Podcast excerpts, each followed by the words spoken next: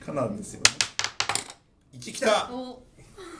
スマッシングカンファレンス Smashing Conference、はい。えっ、と後藤さんが先週から1週間ぐらいカナダに行ってそうですね。ちょうど1週間1週間いて何しましたね。何しに行くねんって話をしたらなんか勉強しに行くんだよみたいなこと。まあ勉強しに一応行くそう体ですよ。そうこの忙しい時期にっていう。それはでもこの忙しくなるすげえ前から行く予定をしてたから。そうだからそれぐらい前から楽しみにしていたそうですそうですその Smashing Conference ってそもそも何よそうその忙しいところを他の人に迷惑かけてを今ここで。ここで攻撃するんですか？あだからそれをそれをちょっとえもともと何ですか？ Smashing Conference って。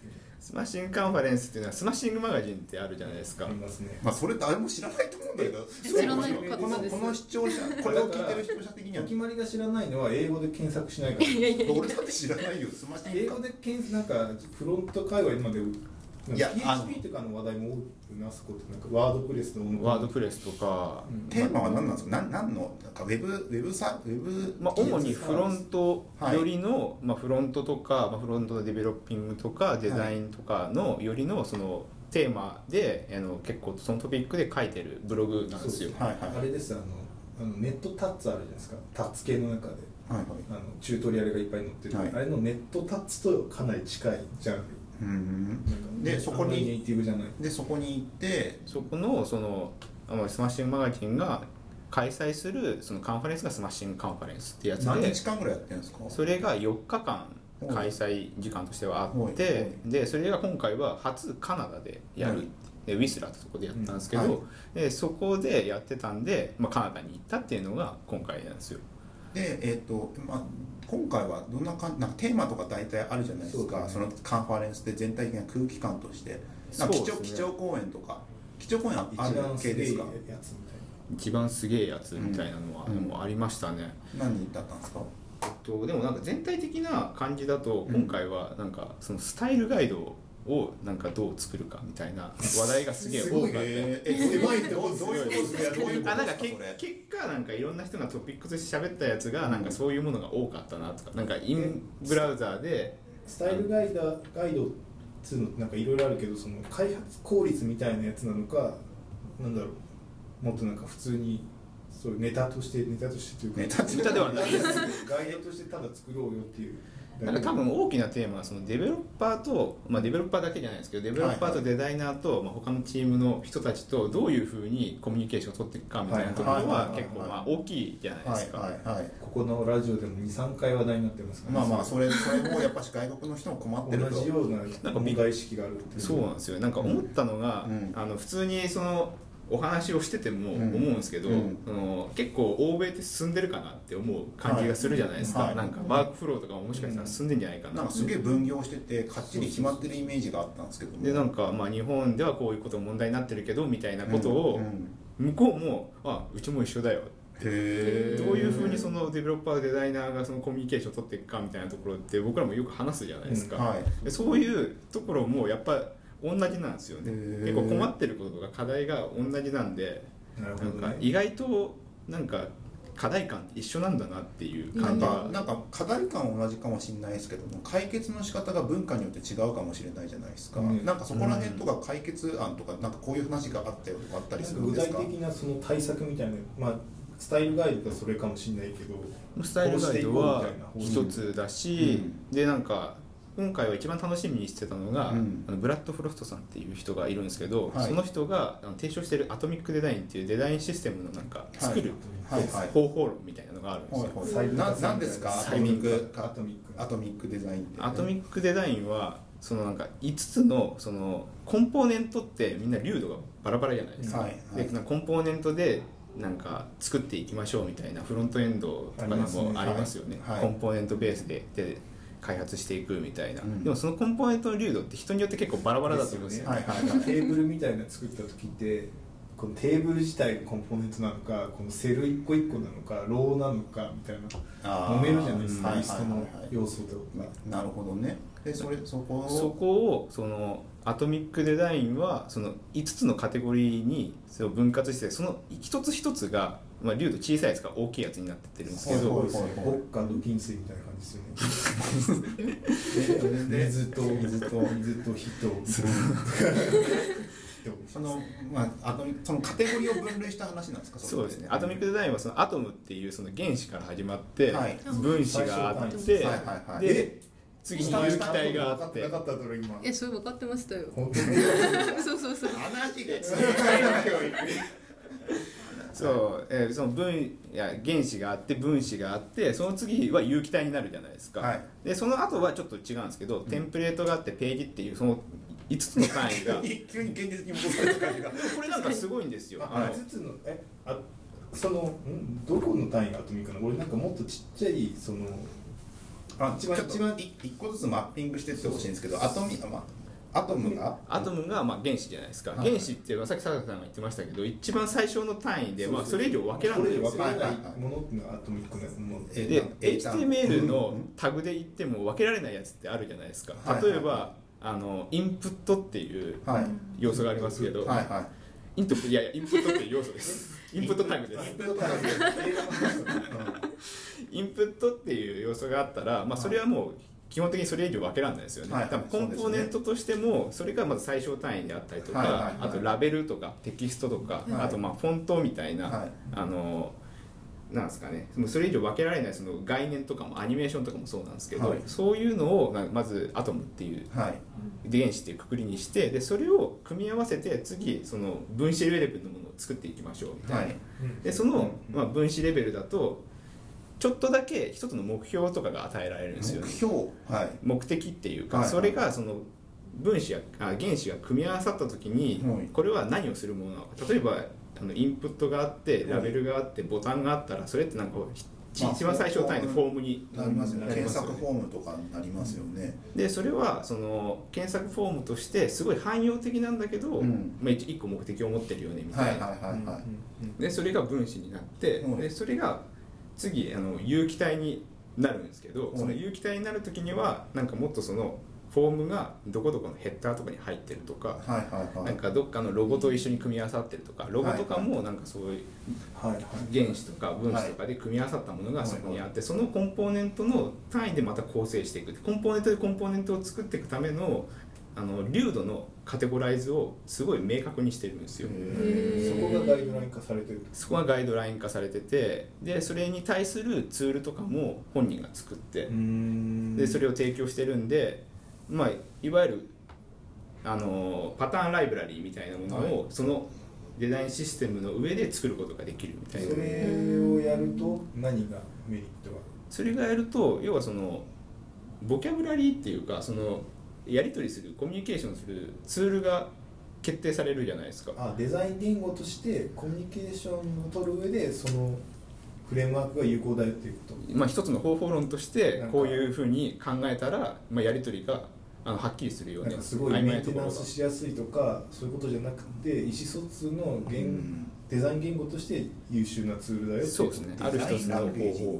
そうランゲージに近い。結構そうですね。近くてさらにその一応開発ベースでコードベースでそれをあの決めるので、はいまあなんかデベロップ向きだよねっていう話とあとさっきあの5つのカテゴリーの中のテンプレートとページっていうのがいきなりちょっとニュアンスが変わってくるやつがあるじゃないですか、うんうんこれはなんかその一応クライアントとやり取りしたりとか僕らだったらプロデューサーとやり取りするときに、なんかいきなり原子とかって言われても何これって感じになるじゃないですか、はい。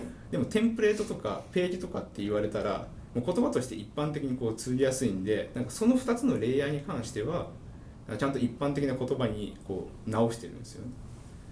なるほどね、なんかそでもそれってわかんない。パッと見そのなんだどういうシチュエーションで困っていてそれを使ったことによってどうやって解決してるのかっていうストーリーがなんかパッと思い浮かばなかったんですけど。多分なんとなく思うのがすごいたくさんページ作ってる時にここのデザインってこれで合ってるんだっけと思った時のそのコミュニケーションする時の、言葉の定義とか機能の定義とかがそれで決まってくるんじゃないですか。それって元素表一覧みたいなのを作るってことですか？元素表一覧。があるの？だからえ水 水平リピ的なやつがあるの？でも辞書はあるんじゃないですか。水素インプットみたいな。辞書の組み合わせでなんかあの例文表みたいなのがあ。っあてそれがスタイルガイドとかになっていくのかもしれないえだから H2O とかあったらそれが検索フォームになる可能性があるってこと？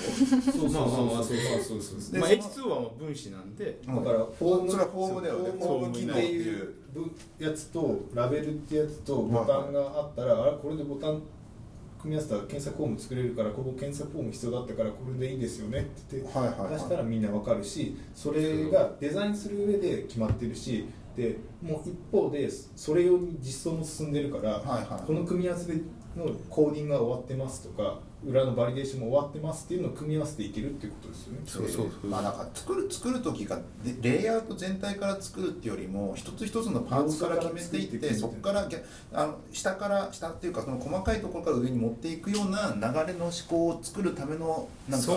ランゲージってことなんか感じそれもあのちょうどカンファレンスの中でスティーブン・ヘイさんっていう人がいるんですけどその人がそのインブラウザでデザインするって話をした時に、うん。そのデザインをそのレイアウトから考えると、まあ、インブラウザデザインとかなんか、うん。もう構造マークアップの構造とかもいろいろあるんで、うん要はその構造内容をその構造化したものからものを考えていかないとそのデザイン難しいよねみたいな話をしてるんもうディですよね。スプレイのサイズがっていううん関連の話とつながるんですよね。レスポンシブのためにあの、まあ、作るデザインシステムでもそのアトミックデザインの考え方はあったんで、うん。まあ、そのレスポンシブの話を最初にしてて、うんうんうん。でもうここからどんどん増えていくじゃないですか、はい。それこそなんかいきなり Google グラスみたいなものが出てきたりとかもしてるしウォッチみたいなやつも出てきてるからなんかこの先そのレスポンシブって言ってももうそのむ未知数のところに対応するためにじゃあどういうふうに考えていけばいいのっていうところのそのデザインシステムをデザイナーが作んなきゃいけないから、うんその一つの方法論として俺はこれを考えたからはいあの別にこれを使わなくてもいいけどもうこれ一回ちょっと試してみてもいいんじゃないかっていうワークショップだったんですよ。ワークショップだったんだ。そうですねそれは。実際に作ってみたん実際にあの聞きながら、まあえっと、全部はもちろんそのワークショップって言っても話を聞きながらやらなきゃいけないんで作れないんですけど、はい。そのいくつか考えている方法論のうちのそのエクササイズがあったりとかして、うんそのエクササイズを一緒にやるみたいな。で隣の人がなんかやったことがあったりする人だと、なんかここはこういうふうにやった方がいいんだよみたいなそのやり取りをしながらなんかやれるんでそれはそれでよかったなそれどこに反映させていくんですか？その、まあ、デザインが渡されてます、はい。でそれの要素を決めるときになんか紙に書いていくのかそれともなんかクラスとかに HTML のどっかクラスに入れてい両くのか。方なんじゃないですか？だからなんかそのそのワークショップはどういう感じだワークショップでやったエクササイズで、うん。なんかすごい現実的だったのが、はい。自分たちが作ってるそのサイトがあるじゃないですか、はいはいはい。そのサイトでなんかいきなりそのデザイン論を持ってきたところで、うん。なかなか適用できないんで、はい。そのために始める前にうんその、えっと、インターフェースインベントリーっていう方法を一つ考えてて、はい。でそれはその自分があのやってるサイトの中で、うん。そのインターフェースになるボタンとか、はい。そのフォームとかのやつをなんか似てそうなやつをその省いて、はい。なんかその同一じゃないものをはい。このスクリーンショットでこう撮ってって。はいはいはい。でそれをフォトショップ上でペタペタペタペタペタペタって貼ってってそのインターフェースの要はなんですかねえっ、と一覧を作るみたいなエクササイズをしたんですよ。でうん。それフォトショップでやるんだ。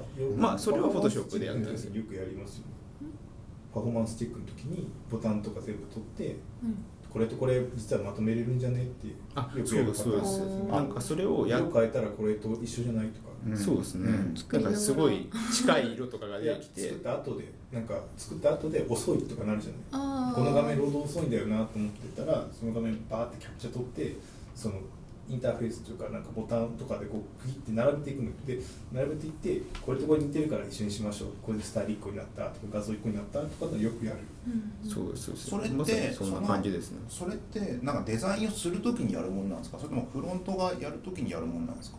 いや多分最初にやる作った後でこれはやったやつですね。なんでかっていうと作った後ではい。そのシステムにまあ乗っけたりとか、まあ、はいどっちにしてもそういうあのデザインのやり方していきたいなって思ってももう作っちゃった後だから、はい。それをそのうまくマージしていくことってすごい難しいじゃないですか、はいはいはい。でその最初の手段として、まあ、パフォーマンスの時もあると思うんですけど、そうやってあのインターフェースをこうずらっと並べてってそれに一個一個名前をつけてってそこから始めるっていうへえ感じのあの方法を言ってたんですよ。なんかすごい強調してたのがはい。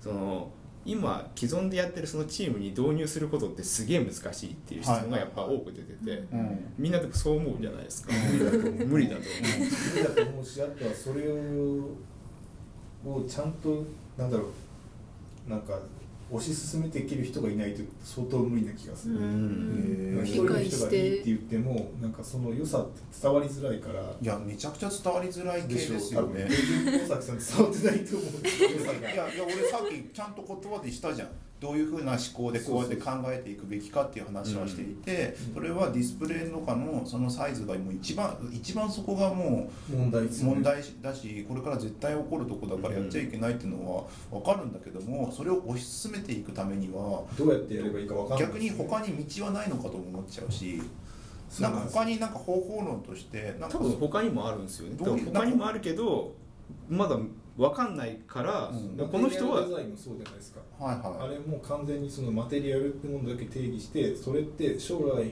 出てくるデバイスによっていろいろ変わって変わるんだけどそのなんだろう未来互換というか行為互換があるんですよね、はい。この考え方でやっていくと大体どんなものが来ても大体収まるよねっていうもとであの作られてるじゃないですか、うん。マテリアルデザイン。うん。佐竹さんも言ってますけど2年後には多分フロントのコード全部書き直すじゃないですか。腐ってるじゃないですか、まあ。書き直してます、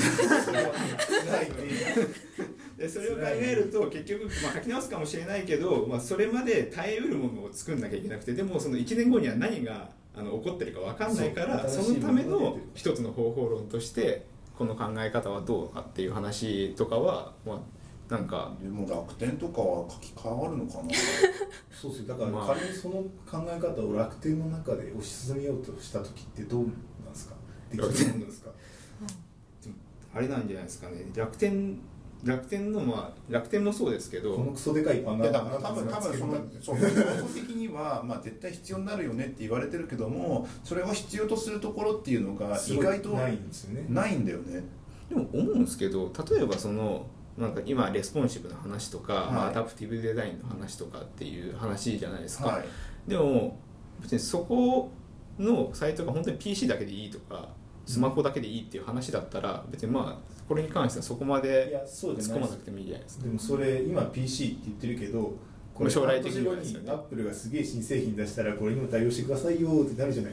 絶対絶対なるんだよそれ。だからそそこのためのなんかデザインのなんかメソッドとしているんで多分それがなんかセールストークなんじゃないですか。だからあのこれ出る可能性があるからその時にじゃああともう一個別のやつ作るんですか？この間も言った気がするけどそこの思考が多分デザイナーにが補完してほしいところなんですよ。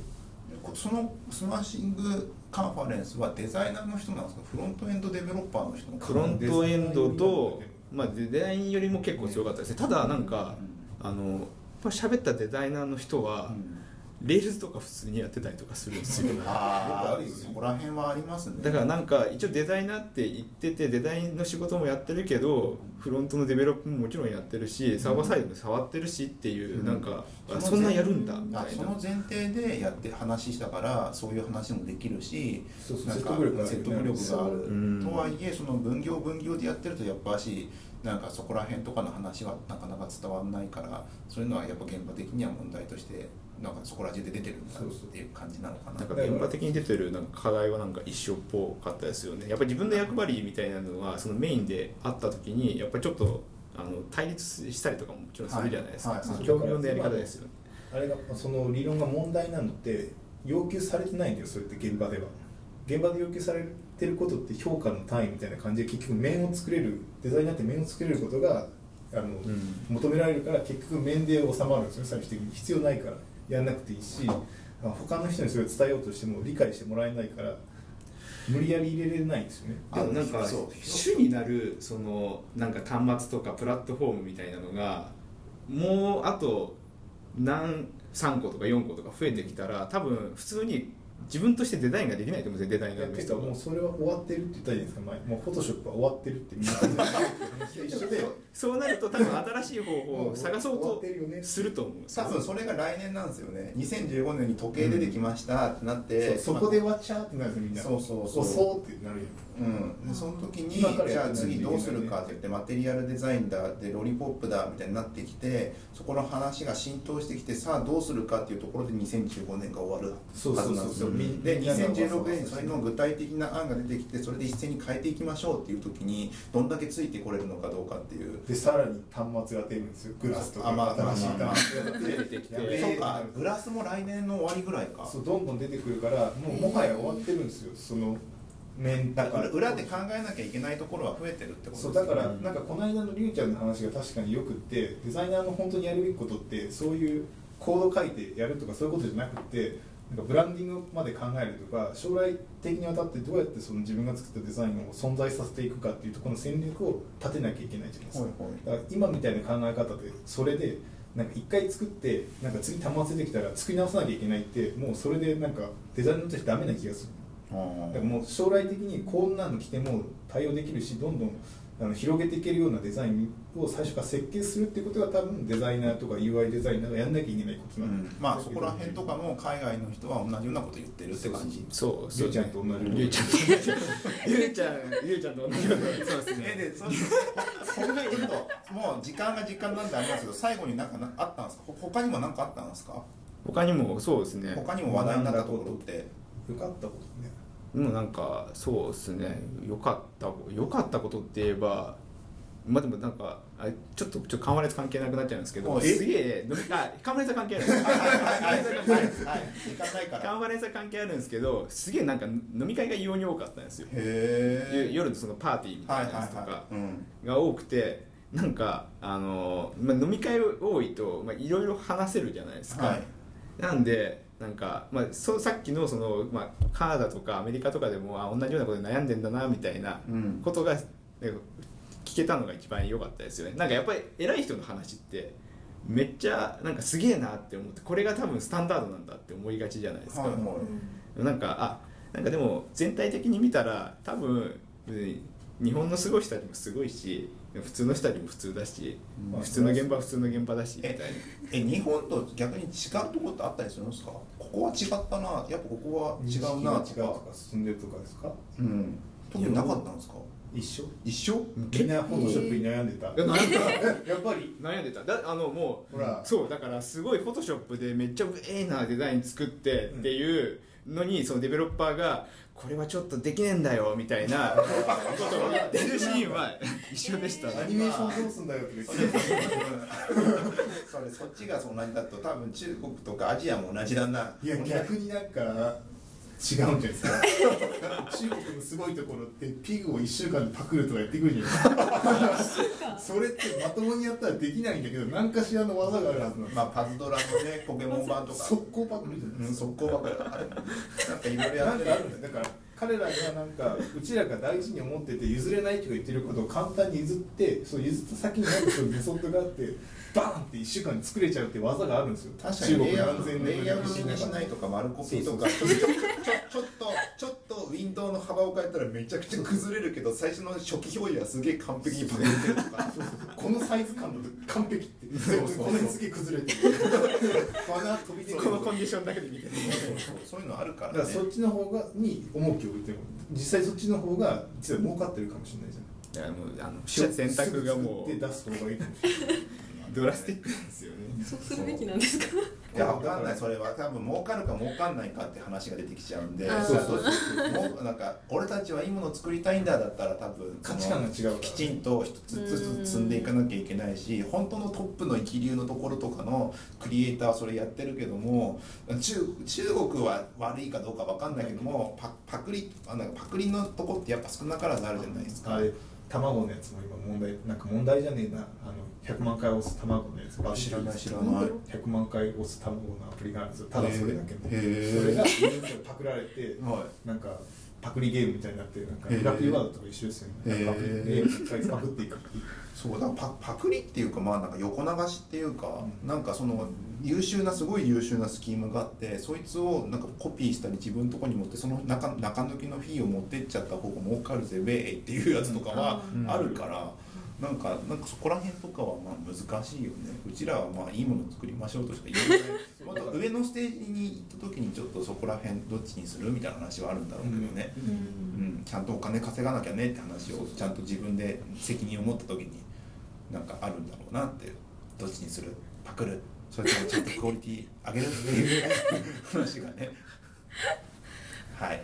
そんな感じで大丈夫ですか？はい。これ今回最長ですよ。一番長かったです本当に4つで四つで。とても濃い話でありがとうございました。僕はもう大正しい丈夫ですか？大丈夫やっぱトピックが重要だなってちょっと思いますね。ちょっと正しいウェイが選ばれなかったことでちょっとね でも残念なんですけどちょいちょい出てきてましたよ。あのウェイが3色です。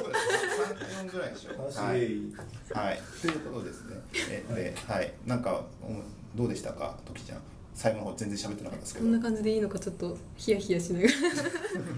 大丈夫です。さんのいい話がはい、あの多分これ終わった後にそのサウンドクラウドにもう今日は水曜なんで明日上げると思うんですけども、その時に上がるんでプレイ数が大体その人気度合いによってその再生数がゲそう によって圧力かけてくるんですそうそうそう上がるんでもしもそれが気になったらいっぱいシェアをしてもらえれば。そうあの本当に、はい。あのそうそうそうそう結構いく、うん、結構今回はい今く200再生ぐらいが。200再生ぐらいがと再生ちゃんですか？りゅうちゃんそうですね。その次が倉さんの17080そうですそれを超える。それを超えるいい写真いい写真が必要ですね。写真ですか？これちょっと目指していただければと思いますが。はい、はい。はいえーと来週がラストですね。ちょっと来週ゲスト決まってないんであのああれがですか？あのあ今年今年最後。びっくりした。年納めです。突然最終回だと思ったいやいやなんかちょっとどうしようかなって感じなんですがまあまあ来週は来週。ま大た物を呼ぶ大物？わかんない。ちょっと考えます。はいサンタ。大物シーシークレット。なじゃあ最後まで聞いてくれた皆さんありがとうございました。えっ、ともしいい話だと思ったらシェアをして、まあ、さらに感想をつけて送ってもらえるとあのコメントをすごい嬉しいので励みになります。あとは、えー、となんだっけ、えー、とタンブラーとかもあるんでもしも気になる方はタンブラーのフォローをしてもらえるとあともしくは、えっと RSS ポッドキャストもあるのでそこにやってください。ちなみに今200位今ポッドキャストのテクノロジーランキングで200位ちょっとかな。200 210位。ぐらいあるんでそ皆さんが登録してもらうとその順位が上がるっていう。でポッドキャストでテクノロジーカテゴリーを見ると何かあるっていう とこまでいけたら。1位がアクト2ポッドキャストで2位がレビルド F そうなんですよ。うんだからそろそろいい名前考えないとなってすごい。名前ブランディング大事ですからねブランディング。そんな感じで、はい、じゃあ今週も長い間ありがとうございました。ありがとうございました